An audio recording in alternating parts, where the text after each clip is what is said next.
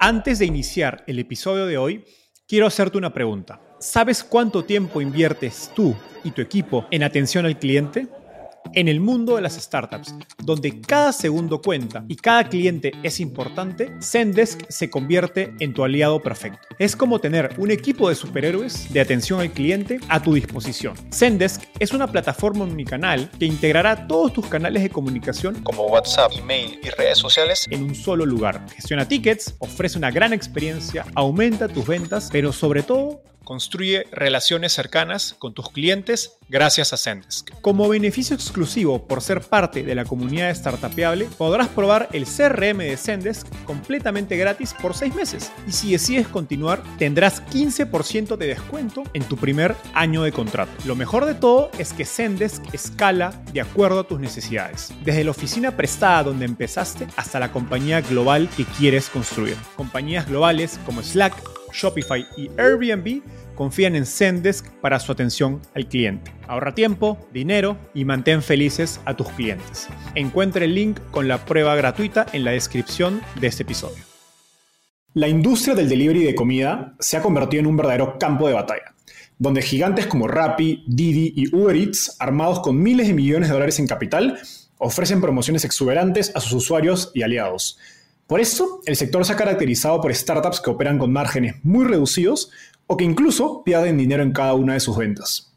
En este contexto, en una pequeña ciudad al norte de Perú, nació Manzana Verde, una plataforma de delivery de comida saludable que no solo creció aceleradamente en Perú y México, sino que lo ha hecho con márgenes de rentabilidad muy por encima de la industria. Hoy conversamos con su CEO y cofundador, Carlos Andrade acerca de cómo expandirse internacionalmente desde un país pequeño y cómo levantar capital como emprendedor primerizo. A la fecha, Manzana Verde ha levantado casi 2 millones de dólares de fondos de Venture Capital como Scale Ventures, FJ Labs y Salcantay Ventures.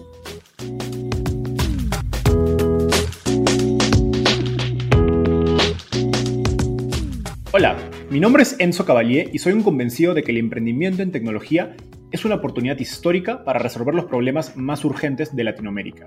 En este podcast conversamos con emprendedores e inversionistas de las startups más impactantes de nuestra región para descubrir cómo se idearon, escalaron y levantaron venture capital para solucionar problemas tan grandes como la educación, las finanzas y la salud.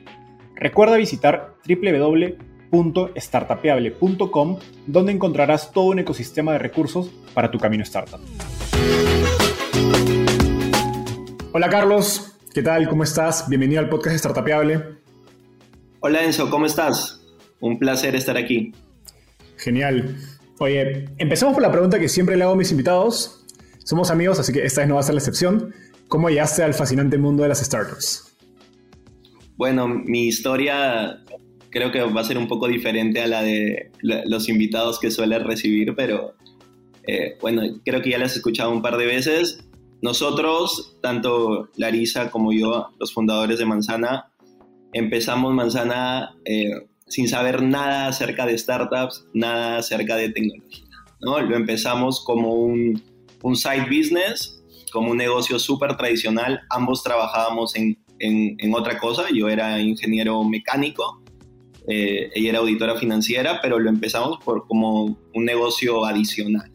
Eh, como un delivery de comida saludable muy tradicional, eh, porque ya habíamos tenido contacto con el problema y la verdad es que en un inicio no pensábamos que iba a ser tan complejo, ¿no? Montar una, montar una MIPE y, echarla a andar. Pero una vez ya estábamos ahí, eh, nuestra misma mentalidad hizo que cada vez quisiéramos más y más, ¿no? Y hacerlo crecer. Vimos que había un que el problema era gigantesco, había había mucha gente que lo tenía, pero el, tema de escalarlo era un poco complejo de la manera tradicional. Ahí, ahí, empezamos a explorar diversas alternativas.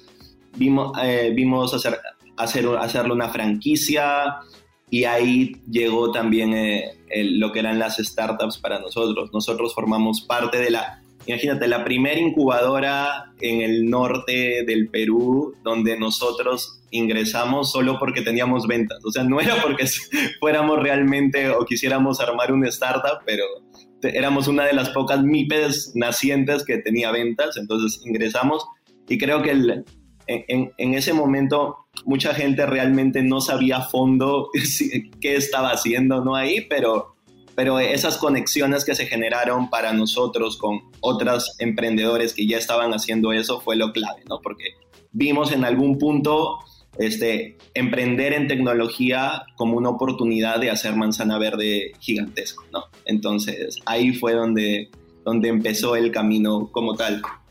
Genial. Y eh, de hecho, en una de las siguientes preguntas vamos a profundizar en qué, qué implicó ese cambio de un modelo tradicional a un modelo más escalable. Pero antes de eso, quiero que nos cuentes un poco más de Manzana Verde.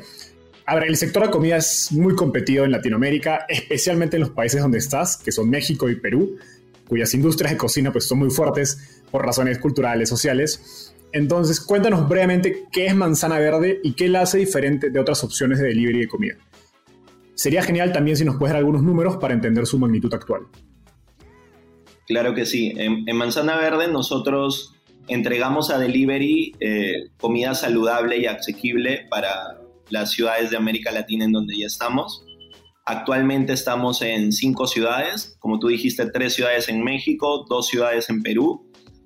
Eh, a la fecha ya hemos entregado más de 750 mil órdenes de comida saludable entre estos, entre estos dos mercados. Entregamos diariamente 6 mil comidas al día.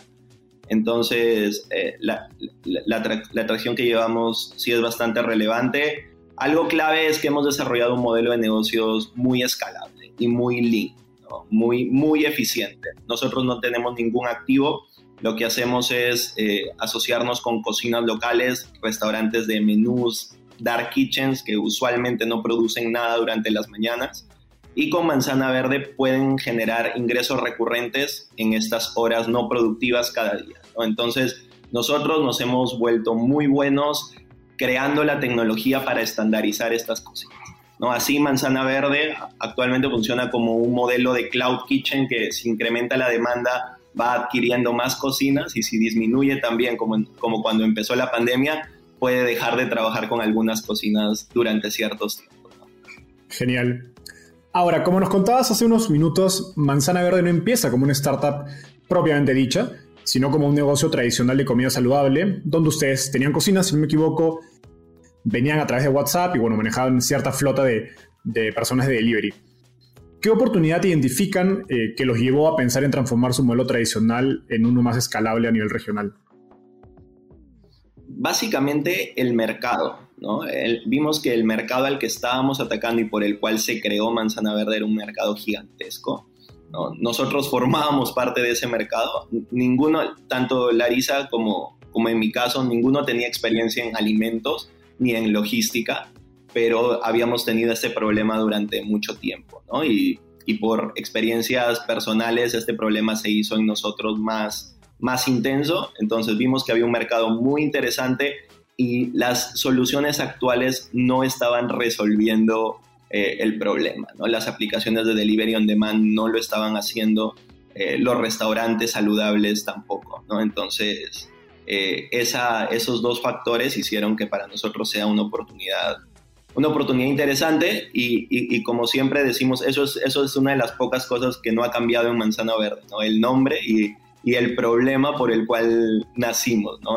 y el que, seguimos, el que seguimos resolviendo.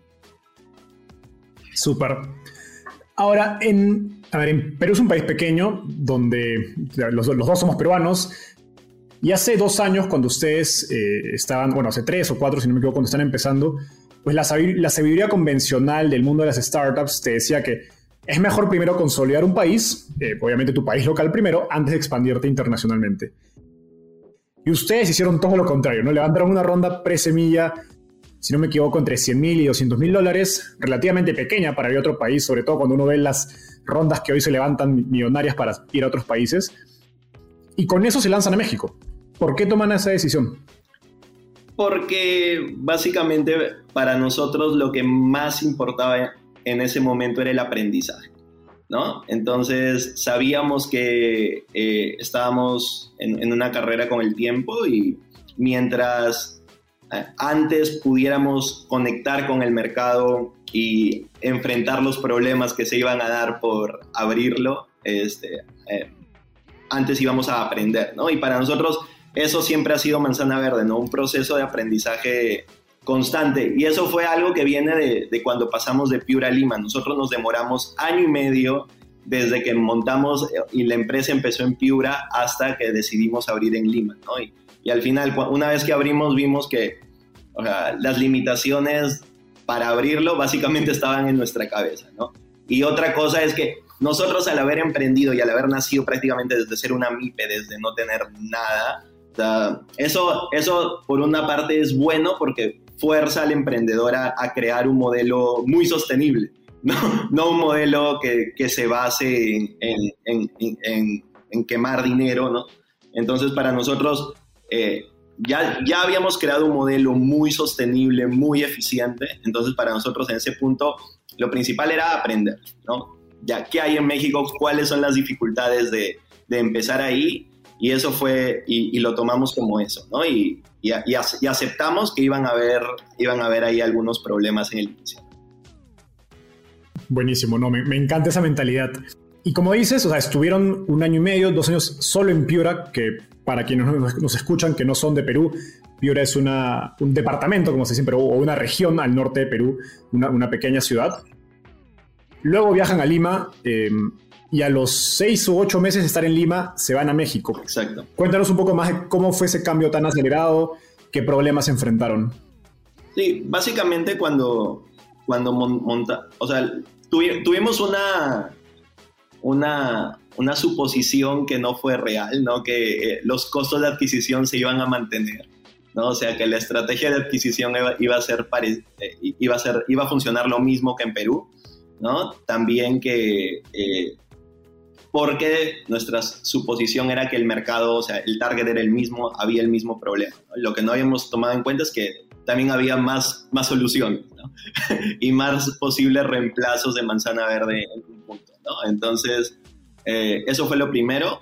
Lo otro fue que eh, es una cultura un poco diferente en tema de contratar gente, ¿no? de, de talento.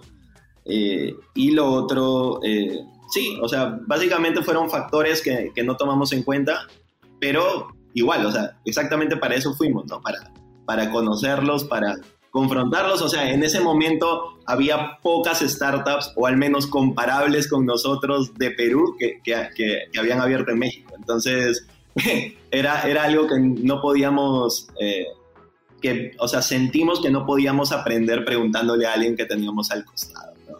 Entonces, eh, sí, Qué, interesante ese último punto. Y sí, es cierto, o sea, la otra opción hubiera sido esperar pues meses a que hasta que otras compañías vengan y poder aprender de ellos, ¿no? Pero era más fácil tirarte a la piscina dentro de cierto contexto, ¿no? Algo importante es que también tú tienes que aceptar los riesgos que estás corriendo y aceptar que vas a pagar cierto precio, ¿no? Entonces nosotros no fuimos a México con la idea de, o sea, una vez vimos que la adquisición no funcionaba de la misma manera, o sea, empezamos a, a, medir, o sea, para nosotros era como otro, otro, otro, otra fase de experimentación y aprendizaje, ¿no? No era, que, no era quemar dinero por quemar dinero. Entonces eso también es importante, ¿no? Aceptar qué riesgos corres, qué inversión vas a hacer en pro de este aprendizaje, ¿no? Y, tomarlo como tal, ¿no? Como, algo que vas a, es, un, es, un, es un precio que tienes que pagar. Súper. De, hecho, cuando ustedes entran a México por primera vez, si no me equivoco, hacia finales del 2019, justo Rappi había levantado esta ronda de mil millones de dólares. Y yo recuerdo porque era cuando recién me mudaba a México y pues la cantidad de promociones y créditos que se entregaban en el sector de delivery de comida era impresionante, ¿no? Uno, uno recibía dinero gratis de todas las aplicaciones. Entonces entiendo que en ese contexto haya sido difícil poder competir en términos de, de costos de adquisición. En retrospectiva, eh, digamos, y pensando a futuro de cómo abrirías otro mercado, digamos, Colombia, por ejemplo, o Brasil, y también a manera de recomendación para otros emprendedores, ¿cómo te hubieras preparado diferente para esta expansión internacional?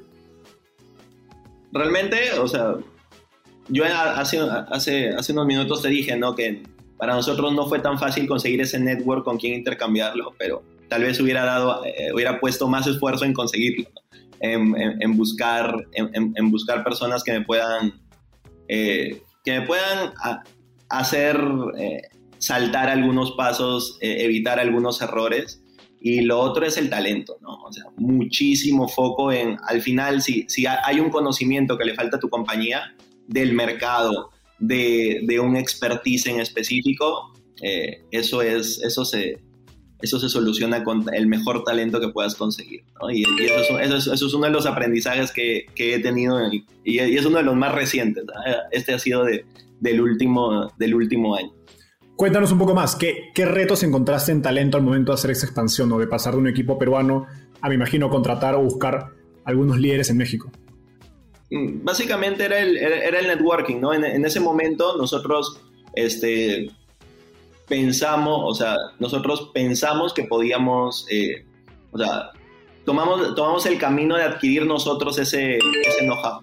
¿no? De adquirir nosotros, de, de, de, adquirir las cocinas, de empezar a implementar la misma estrategia que en Perú, más que en buscar un talento en específico e invertir el tiempo que sea necesario en, en encontrar esta, este brazo en específico que, que pueda hacernos, eh, que, pueda, que pueda acelerar este proceso en México, ¿no?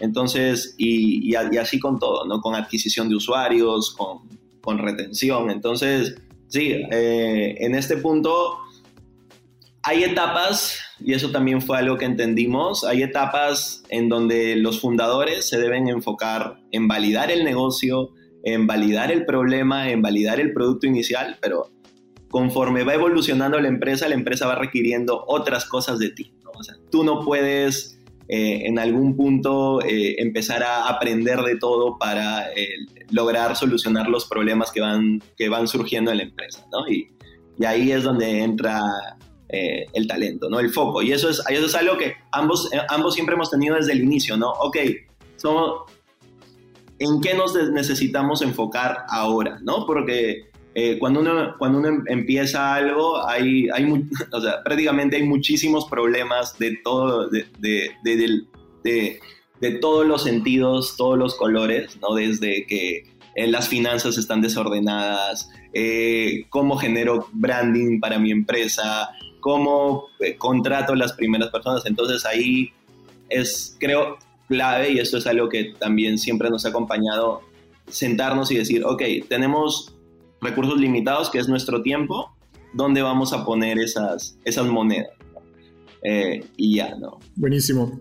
Carlos, ahora me gustaría entrar a un, a un tema diferente, que es el de levantamiento de capital. Ustedes recientemente, hace, si no me equivoco, un par de meses, cerraron una ronda semilla importante con varios fondos internacionales que la vamos a tratar después. Pero hace dos años, ustedes levantan una primera ronda pre-semilla eh, en Perú, cuando la verdad es que el ecosistema todavía está muy pequeño, no había habido este boom de, inversionistas internacionales, y la mejor opción para una startup peruana era levantar de inversionistas ángeles locales. ¿En qué fue diferente levantar de ángeles locales versus tu experiencia de hoy del levantando de fondos más sofisticados? En general, eh, levantar de ángeles en ese momento era, era básicamente levantar de, de, personas que estaban empezando su, su, camino como inversionistas en startups. ¿no? Generalmente habían invertido eh, invertían en, en, otro tipo de, en otro tipo de cosas y, y, estaban probando ¿no? con, eh, con este, este boom que estaba empezando a, a suceder en, en, América Latina, en Perú todavía. Y generalmente la mayor diferencia es que el proceso lo tienes que llevar. ¿No? O sea, si tú no llevas el proceso, ellos y, y, y nosotros también tuvimos esa, esa suposición de que ellos sabían o tenían claro el proceso que debían seguir para llevar para llevar sus deals, ¿no? Entonces, no lo, no lo sabían. Entonces, si ellos no tienen claro el proceso y tú no los llevas de la mano, es como que los deals se pueden extender semanas, meses, ¿no? y, y, eso, eso, y, eso nos pasó, ¿no? En algún punto nosotros empezamos pensando que, que ah, ¿cuál es el siguiente paso? ¿Y cuál es el siguiente? Entonces, sí, y, y no, no, y no, no llevamos el, la delantera, ¿no? cuando nos dimos cuenta de esto ya, ya fue como que mucho más, mucho más sencillo. Eh, y para nosotros siempre fue eh, clave eh, el crecimiento, ¿no? la, la atracción. ¿no? La atracción, la ejecución siempre, siempre habló por, por nosotros. ¿no? Entonces, esa fue la mayor diferencia. levantar de fondos básicamente es que son inversionistas más sofisticados, ya tienen su proceso, ya tienen sus tiempos y también eh, les interesa otras cosas además de solo la atracción ¿no? o solo el crecimiento. ¿no? Les importa muchísimo quién es el equipo detrás, qué estás construyendo y, por qué lo que estás construyendo es de mayor valor de otras cosas similares en el mercado. ¿no? Entonces, eh, eh, tener esa, esa, claridad fue, fue importante. Yo recuerdo que me, reuní contigo y empezamos a discutir esto. No sé, no sé si te acuerdas, ¿no? O sea, ya, ¿qué es lo que realmente se está construyendo con Manzana Verde? ¿No es solo comida saludable o, qué es lo que se está formando. No, nosotros desde el inicio te dije, teníamos claro cuál era el problema, pero la visión eh, de lo que puede, en lo que puede llegar a convertirse manzana verde es algo que ha venido iterando, ¿no? Y, y, ahora está bastante más claro, ¿no? Estamos eh, creando el e-commerce wellness más grande de América Latina. Eso es manzana verde ahora para nosotros. Genial. Y de hecho, una de las siguientes preguntas vamos a profundizar en eso. Antes de eso, me gustaría preguntarte una, una pregunta adicional, que es, hace unos meses estuve con Nathan Lastic de Magma Partners en el podcast y conversamos sobre lo diferente que es el levantamiento de capital para emprendedores que vienen de escuelas élite o startups élite versus emprendedores que están empezando, ¿no? O los primerizos. Que creo que fuese tu caso de algún modo, por lo que nos contabas hace, hace unos minutos. y que aún cuando tu compañía traía muy buena atracción en ventas y crecimiento, podías enfrentar ciertos retos para levantar capital. ¿Qué dificultades crees que, que enfrentas en, tu caso y cómo las manejaste? Claro, si, si vienes, si no vienes de, de un, de un background eh, de haber trabajado en una empresa en tecnología o tener una experiencia bastante fuerte y consolidada en la industria que estás atacando, eh, lo, o sea, es un poco más complejo, pero tienes que saber que no es el único factor ¿no? que existe o que, o que, o que, o que ven los inversionistas. En nuestro caso, en nuestro caso lo que, algo muy positivo es que nosotros somos emprendedores. Por dónde, por cómo empezamos la empresa, en el camino nos volvimos muy resilientes y muy enfocados. ¿no? Entonces, eso es algo muy positivo porque llevamos ya mucho tiempo trabajando juntos y hemos demostrado el, que tenemos una capacidad de ejecución bastante relevante. Y eso fue lo que siempre, eh, lo, que, lo que buscamos tener claro, ¿no? Ok, ¿cuál es nuestra ventaja competitiva? ¿Con qué queremos que se queden los, los inversionistas, ¿no? Eh, eso, eso, eso es algo que siempre, los números siempre hablaron por nosotros. Y para esta ronda, eh, básicamente fue lo que te dije, ¿no? O sea, un inversionista sofisticado busca que tú tengas muy claro hacia dónde vas. ¿no? Y no solo que, o sea, qué es lo que te hace diferente, sino hacia dónde vas, qué estás construyendo, cuál es tu historia, ¿no? Y, este proceso de montar nuestra historia, la verdad es que, es que en, esta última ronda hizo toda la diferencia, ¿no? Buenísimo. En esta última ronda, Semilla terminó entrando eh, FJ Labs o FJ Labs, que es uno de los fondos, de los mejores fondos especializados en marketplaces a nivel global, entre otros fondos de venture capital importantes de la región pero sé que la ronda te tomó más de lo que esperabas. ¿Cuál fue tu estrategia inicial de levantamiento de capital de esta ronda? ¿Cómo cambió en el tiempo y qué crees que hizo la diferencia? O sea, la estrategia inicial eh, para nosotros fue, primero, lo que siempre hemos hecho, ¿no? O sea, hablar con personas que han hecho esto antes, ¿no? Eh, prepararnos adecuadamente, eh, tener toda la información en orden. ¿No? O sea, armar, el, armar, armar, armar un data room, prepararte para, o sea, para responder o para transmitir lo que los VCs esperan o quieren saber de ti, transmitirlo de manera efectiva. Y, y, luego, básicamente, nosotros lo tomamos como un proceso de aprendizaje, como todo, ¿no? Entonces, sabíamos que el... Ok, había un tiempo seteado, pero eh, al momento que se extendió también, también estábamos bastante confiados porque ya en el camino del levantamiento de capital eh, ya habíamos iterado algunas cosas, ¿no? Y, ya habíamos aprendido algunas cosas, ¿no? O sea, y una de las cosas, por ejemplo, que aprendimos fue, ok, ¿cuál es el, el ticket de entrada eh, para una empresa como la tuya en una ronda como esta? ¿No? Entonces, una empresa FoodTech, ¿cuál es, ¿qué es lo que los inversionistas esperan en Unit Economics, en tracción, para que tú puedas levantar el monto que estás, que estás esperando la valorización que estás esperando? ¿no? Entonces, tener esa claridad de, del ticket de entrada te ayuda a tener también más claridad de qué indicadores necesitas tener para tu empresa. Entonces, son cosas que, que fuimos aprendiendo en el camino y por eso es como que ya eh, cada vez nos, nos, empezó a ir mejor en, en las, en, el proceso, ¿no? Y, empezamos a ser también más efectivos, ¿no? Al final, eh, son, es, te vas aprendiendo, te vas entrenando y, y, ya probablemente en la siguiente ronda ya haga las cosas con, con, ya, con todo el aprendizaje que ya he tenido en esto. Entonces, para nosotros fue eso y, y eso es algo que, que, creo que ya, ya he repetido un par de veces en el podcast y tal vez es, o sea, es una de las ideas con, la que, con las que me gustaría que, que los que nos escuchan se queden. Todo es acerca de saber que tienes que pagar un precio y, y pagarlo. y ya está, o sea, pagarlo en temas de tiempo, en temas de dinero, y qué es lo que, y qué es lo que buscas al pagar ese precio, ¿no? Buscas aprender, buscas eh, lograr cierto objetivo, pero eso, eso hace que las expectativas siempre, siempre estén alineadas a, a, lo que estás haciendo, ¿no? Y, no, entres en un vaivén emocional, que eso también es importante. Eh, creo que el, el manejo de las expectativas es clave, sobre todo levantando capital donde mucho del resultado no depende siempre de ti.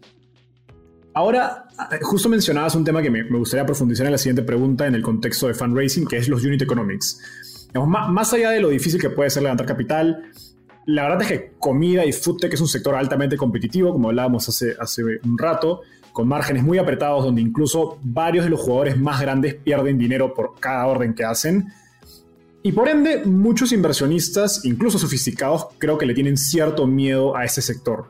Creo que tú lo puedes, lo puedes confirmar a partir de tu experiencia. En tu pitch, ¿cómo manejabas esta, esta objeción del tema de los unit economics? ¿Y qué hiciste para convencer a los fondos de que Manzana Verde era verdaderamente un modelo innovador? La objeción se manejó eh, específicamente con, justamente con eso, con, al comparar esas unit sus unit economics con nuestras unit economics, O sea, ya cuando llegamos a ese punto, nosotros ya teníamos un modelo que eh, nosotros nos volvemos break-even en una ciudad a partir de las 100 órdenes. Entonces, eh, lograr esto en un negocio B2C, este, food tech, es, eh, es muy complejo, ¿no? Ahí ya esa se convirtió en una, en una ventaja gigantesca para Manzana Verde y, eso creo que es algo positivo de haber, de haber creado un, de haber emprendido sin, y haber llevado todo este proceso durante, de aprendizaje durante, durante la creación de Manzana Verde, ¿no? Que, que nosotros, que ese proceso te fuerza un poco a innovar y no hacer más de lo mismo, ¿no? Porque probablemente un emprendedor con cierta experiencia va a buscar hacer algo muy parecido a lo que ya se está haciendo. Entonces, el, y ahí es donde se limita un poco la innovación. El, es, eh, nos, Manzana Verde tiene un modelo con cero costos fijos, cero CAPEX, eh, y, sumamente eficiente donde hay una definición de Manzana Verde que, que me gusta muchísimo y, fue... y, es así como habla de Manzana Verde nuestro lead investor, eh, uno de nuestros lead investor Matterscale, Fernando Fabre, él habla de Manzana Verde como un modelo de negocio en donde todos ganan, ¿no? Eh, gracias al, a, este ecosistema de tecnología que se ha creado. La gente puede acceder a, a, comidas a bajo costo, a precios accesibles que le permiten, que le permiten consumirla de manera consistente. Los restaurantes generan ingresos recurrentes en horas no productivas, los repartidores igual generan ingresos recurrentes en horas muertas o en horas de baja demanda en aplicaciones on demand, ¿no? Y eh, el ambiente también se beneficia, ¿no? Porque se usan recursos ya existentes, no se crean nuevas instalaciones para, para producir manzana verde, ¿no? Entonces, creo que eso es algo, creo que eso es algo que, de lo que más nos sentimos orgullosos. Buenísimo. Creo, creo que esa definición de, Fernando está muy buena. Y ahora, ya para cerrar la parte de levantamiento de capital, me gustaría entender algo que mencionabas hace un ratito, que es esta visión de negocio a largo plazo. Nos contabas que para un fondo sofisticado no basta con que, que hagas algo, digamos, que, que, lo ejecutes de muy buena manera, con muy buenos unit economics y que sea una propuesta de valor diferenciada, sino que falta venderles una visión de largo plazo para que se emocionen acerca de hacia dónde va tu empresa y nos cuentas que de hecho fue parte de nuestras conversaciones cuando estabas empezando la ronda, que esa visión fue, fue iterando bastante tiempo y te costó consolidarla.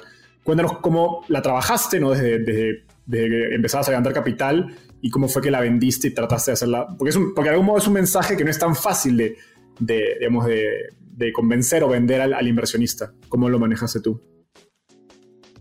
Sí, eh, fue iterando a, partir o sea, del problema que ya estábamos resolviendo primero. ¿no? Nosotros resolvemos básicamente un problema de, tiempo y, y, un problema de, también de personas sedentarias buscando sentirse mejor, ¿no? buscando ser, estar mejor, ser más saludables. ¿no? Entonces, eh, la comida no es, el único, no, es, no, es, no es, la única forma de lograr esto, pero sí es la forma que genera mayor impacto y es logísticamente más complejo. ¿no? Y, ese es, y ese es un problema que ya Manzana Verde estaba resolviendo. Entonces, eh, para nosotros fue, fue eso, ¿no? O sea, pensar acerca del problema que estábamos resolviendo, del público que estábamos atacando y hacia qué lado podía crecer Manzana Verde, ¿no? O sea, si podía crecer hacia el lado de vender, vender más productos de, o sea, de manera horizontal, no vender más productos o empezar a generar más durante la, de manera vertical durante la cadena. Entonces, ahí, o sea, ese es uno, que, que, haya fit con el mercado, con el problema, y, otra, y otro es que haya fit con lo que los fundadores quieren construir, ¿no? que sea algo que a nosotros también nos emocione, nos emocione crear. ¿no? Y, y, así fue que, que, que, se formó, que se, que se formó la, la visión actual de Manzana Verde y, y, hacia, ahí, y, hacia, y hacia ahí estamos apuntando, ¿no? hacia, hacia volvernos este e-commerce donde las personas sedentarias puedan acceder a todo lo que necesitan para, para estar mejor, para sentirse bien. Y eso es algo también que nos, que nos mueve mucho porque creemos que hay, hay como tú dijiste, hay, la, la comida delivery per se se ha, se ha, se ha vuelto muy commodity hay muchas empresas solucionando el problema del tiempo, pero hay un espacio gigantesco para empresas que busquen ahorrarles tiempo a la gente también, pero, pero también cuidarlas, ¿no? Y hacer que tengan una mejor vida, una vida, una vida con mejores hábitos. Y eso a nosotros es algo que nos mueve muchísimo. Buenísimo. Quiero hacer un doble clic ahí final. Cuando, o sea, tú contabas que tu negocio traía una atracción impresionante. Yo he visto los números, velocidad de crecimiento mensual muy rápida, pero también traías esta visión muy a largo plazo. Cuando estabas pitchando a los inversionistas, ¿ya traías validación de esta visión o era más un mensaje cualitativo que estabas tratando de, comunicar? Básicamente lo que soportaba esta visión era, era lo, lo que ya habíamos venido construyendo. No teníamos, o sea, uno de, las, de los objetivos, eh, particularmente de esta ronda, es poder ya tener números concretos que validen, que validen esta visión, pero todas nuestras acciones durante la ronda, en medio de la ronda, indicaban que íbamos a hacer lo que estábamos diciendo. ¿no? E, eso era, o sea, ya, empezábamos a colectar data de las personas, ¿no? Em, empezábamos a, orientar el producto hacia un lugar donde las personas cada vez pudieran, pudieran eh, consumir más cosas de manzana verde. Entonces, todo, todo lo que sucedía alrededor de la empresa iba, iba hacia esto y era algo que también les hacía sentido a, los inversionistas, porque teníamos un producto que las personas usan 15 veces al mes. un cliente promedio de manzana verde hace 15 órdenes al mes, cada orden tiene 2 mils en promedio. Es una persona consumiendo 30 mils al mes de tu, de tu empresa. ¿no? Y, eso es un montón de data. El, foco de manzana verde en estilo de vida también te hace recolectar otro, otra gran parte de data. Entonces es poner la data al servicio de, de hacer una compañía gigante. Buenísimo. No, me, me, encanta esa manera de cómo ha sido construyendo la, la visión y dando, digamos, pequeños data points que pueden soportar tu visión. Porque también lo que puede pasar, creo, en este proceso es que por tratar de hacer una visión muy ambiciosa, también ofreciendo una visión que la verdad es que tiene muy pocos argumentos detrás y te termina jugando en contra en el proceso de levantamiento de capital. Ahora, Carlos, me gustaría pasar a un tema que mencionabas hace unos minutos, que es el tema de la resiliencia. Y contabas cómo ustedes desde su origen como una pequeña empresa fueron muy resilientes, sin depender de capital, con un modelo muy, muy lean, muy ligero. Y la verdad es que yo, conociendo al, equipo y la historia de Manzana, siempre fui muy admirador de, la resiliencia que han tenido. Recuerdo que venían creciendo muy rápido, eh, decidieron expandirse a México a finales del 2019 y pues unos meses después tuvieron que cerrar por la pandemia, no solo en México, sino en Perú, donde, como sabemos, las medidas de la cuarentena fueron incluso mucho más duras que en otros países. Y sé que estuvieron cerca de cerrar la empresa, porque pues, obviamente esto impacta mucho en, en tus ingresos, en la posibilidad de levantar capital. ¿Qué se te pasó por la mente en este momento? ¿Cuáles fueron tus opciones? ¿Cómo lo manejaste? Eh, en realidad, en, cuando empezó la pandemia, en ningún punto estuvimos, o sea, se nos pasó por la mente cerrar la empresa. Eh, creo que el momento donde Manzana Verde ha estado más cerca de cerrar fue en Piura, porque eh, cuando dejamos de crecer por seis meses y, y no teníamos claro el siguiente paso, ¿no? Entonces, eh, es, para personalidades como las nuestras, tan dinámicas, no crecer y no tener claro la, dirección, eh, eso, era, eso era un, era, un, riesgo mucho mayor. Cuando empezó la pandemia, el, el análisis que hicimos fue que, uno, teníamos bastante más claro hacia dónde estaba yendo Manzana Verde como empresa, y dos, nos dimos cuenta que Manzana Verde ya estaba montado en, en varias tendencias que la pandemia empezó a, que la pandemia simplemente potenció, ¿no? Dark Kitchens, ya, ya teníamos Dark Kitchens, delivery, ya estábamos ahí, wellness, alimentación saludable, la pandemia hizo que las personas eh, ahora no solo quieran estar mejor por, por un tema eh, fit o porque ya eh, tienen una edad, tienen 30, 35 años y el cuerpo empieza a cambiar, sino porque eh, si no estás bien, si no te cuidas, eres mucho más vulnerable a las cosas, como demostró, como demostró la pandemia. Entonces, esa seguridad de que estábamos en, las industrias, en las tendencias correctas, eh, y que no era, no era una moda, simplemente eran tendencias que se, aceleraron y que iban a seguir y que siguen luego de la pandemia, eh, nos, dio, nos dio bastante confianza. sí es verdad, y esto es algo que, que a, veces cuento, cuando empezó la pandemia nosotros teníamos 40 mil dólares en el banco y, y, fui, y, fuimos break-even por 10 meses, hasta, desde abril hasta enero, ¿no? Entonces, y, y, multiplicamos tres veces nuestros usuarios en ese, en ese tiempo, ¿no? Entonces, creo que en, eh, nada, es, es, un reconocimiento gigantesco al, equipo que teníamos en, en ese momento que, que la verdad es que empezamos a trabajar de la mano muy fuerte, igual con muchísima, con muchísima, con muchísima eficiencia en cuanto, a que, en cuanto al uso de recursos, pero también con mucho foco. Entonces, eh, muy, muy agradecido por eso, ¿no? Por tanto Lari como yo estamos muy agradecidos con, con, con, el equipo que prácticamente ese equipo ya llevaba más de un año trabajando con nosotros y ahora ya, ya va a cumplir ya casi, ya, ya se va por el tercer año. Entonces, este, no, la verdad es que el momento de la pandemia no fue un momento especialmente complicado porque, como te digo, o sea, para emprendedores que vienen del proceso que nosotros, en el que nosotros construimos Manzana Verde, fue algo que, que se iba a solucionar y, y, ya está. Genial, creo que ya traían bastante piel para que la pandemia sea, sea un problema. Y, no, y qué interesante lo que dices de que de algún modo la pandemia fue una validación y pues obviamente lo que ustedes veían era que hacia adelante el mercado iba a ser muchísimo más, más atractivo para ustedes, porque pues ustedes venían trabajando en estas tendencias incluso antes de que sean sexy, ¿no? Entonces hubiera hecho mucho menos eh, sentido, digamos, era el mejor momento para hacer manzana verde, incluso más que antes, ¿no? Y ya para cerrar, Carlos, ¿qué lecciones te llevaste de esta, de esta pequeña crisis que te han moldeado como emprendedor hacia adelante? de nuevo, eh, hay que setear, como tú dices, setear bien las expectativas, eh, saber eh, cuál es el, precio que, vas a pagar, ¿no? no esperar resultados, o sea, no tener, porque la decepción, la, de, la desilusión viene cuando tú esperas que, que las cosas salgan muy rápido, muy fácil y, y, no termina siendo así, ¿no? Pero si tú seteas, ok, eh, para levantar una ronda de capital tengo que hacer eh, 100 reuniones, 100 entrevistas, no tengo que conocer 100 personas o posibles inversionistas. Para cuando montamos Manzana, eh, para en el caso de la pandemia, ok, vamos a setear un plan a cuatro meses y vamos a saber que crezcamos o no crezcamos, se va a ejecutar este plan.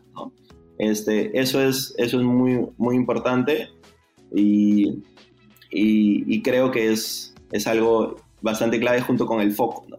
Y eso también.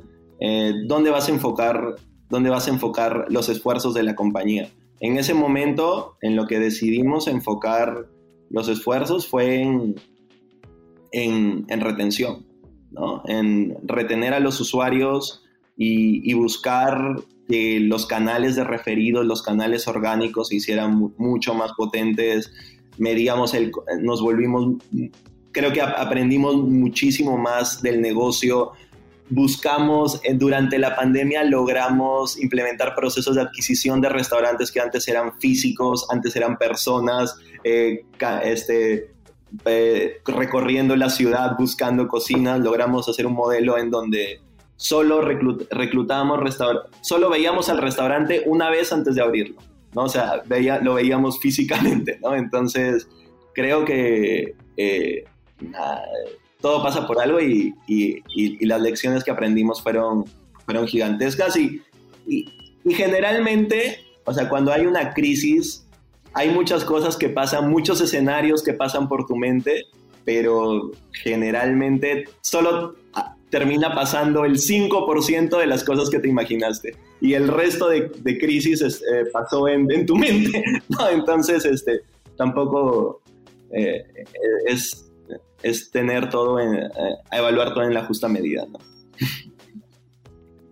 Buenísimo, ¿no? Y sin duda creo que Manzana Verde salió muy fortalecido de la, de la pandemia, esos dos últimos puntos que hablabas de los canales orgánicos de, clientes y, los, y adquisición de, de, las cocinas de manera casi offline, creo que fueron dos cosas que hicieron incluso su modelo aún más escalable de lo que ya era y, y sin duda son cosas que les han permitido crecer de la manera absurda que han crecido en los últimos meses y, pues también poder exitosamente levantar esta, esta última ronda. Carlos, llegamos al, al último segmento de la entrevista, eh, se llama Ronda de Tweets. En ese te voy a hacer una pregunta y me tienes que responder en lo que te toma escribir un tweet, es decir, menos de un minuto. ¿Estás listo? Ok. A ver. Estoy viajando de Ciudad de México a Lima. ¿Qué libro debería leer? A ver, esto depende muchísimo de, de, del stage en el que se encuentra tu empresa, o sea, dar una respuesta aquí precisa no sería, no sería, no sería posible, ah, pero, o sea, para un fundador que esté en el stage en el que estoy yo, me ha servido muchísimo, estoy leyendo The Hard Things About Hard Things, creo que eh, se centra en que las cosas más difíciles de crear una compañía gigantesca tienen que ver con gente. Eh, y y lo que hace escalable a una empresa es la gente. Una empresa de tecnología es la gente, no la tecnología. Buenísimo, me, encanta esa recomendación y sobre todo la razón por la que la has recomendado. ¿Qué te gustaría cambiar del mundo de las startups en Latinoamérica? Me gustaría que, que, que hubiera más acceso y que se democratice las oportunidades de networking de las personas, ¿no? O sea, de networking de emprendedores con fondos, con ángeles, con otros emprendedores más experimentados. Creo que, ha sido, creo que eso ha sido lo clave. Ah, e, este tema que, que mencionaste acerca de, de, de, emprendedores elite o que vienen con de Stanford o, o, emprendedores que, que, emprenden por primera vez, eh, tiene muchísimo que ver con el networking. Entonces, creo que hay, hay muchas, hay muchas, ya, ya está cambiando esto, o sea, eso me alegra muchísimo, ¿no? Pero aún falta, aún falta que fondos no inviertan solo en México y en Brasil, aún falta, aún falta que haya más empresas contratando en remoto eh, y, y, más, y empresas más grandes, ¿no? Naciendo, unicornios naciendo de Perú, naciendo de Colombia. Eh, creo que, creo que eso, eh, eso al final hace que, que de las mejores empresas salen los mejores emprendedores. Eso, eso estoy segurísimo. Genial. Finalmente, ¿quién es un emprendedor en Latinoamérica al que crees que debería entrevistar y por qué? Bueno, mm, te voy a sugerir a Rodrigo Santibáñez. Eh, sé que él no emprende en específicamente, o sea, no, emprende específicamente en Latinoamérica, pero es uno de los primeros latinoamericanos en Silicon Valley. Entonces, conoce el ecosistema desde hace 12 años y ya está montando su segunda empresa. Su primera fue ITLA. Él es, él es advisor de Manzana Verde y creo que puede aportar muchísimo en cómo ha cambiado las oportunidades y el, ecosistema durante los últimos 10, 12 años. Buenísima, gran, recomendación.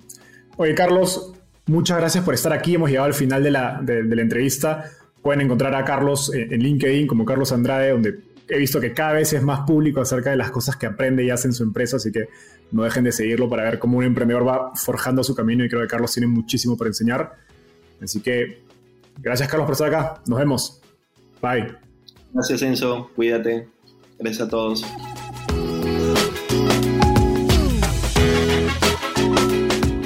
Gracias por escuchar este episodio. Espero que te hayas llevado tanto como yo. Suscríbete a nuestro podcast para seguir aprendiendo de los principales referentes del ecosistema startup en Latinoamérica. También visítanos en www.startapeable.com donde encontrarás un glosario, blog y directorio con recursos valiosos para tu startup. Conmigo es hasta un próximo episodio con un nuevo invitado. Startupeable, tu puerta de entrada al ecosistema startup.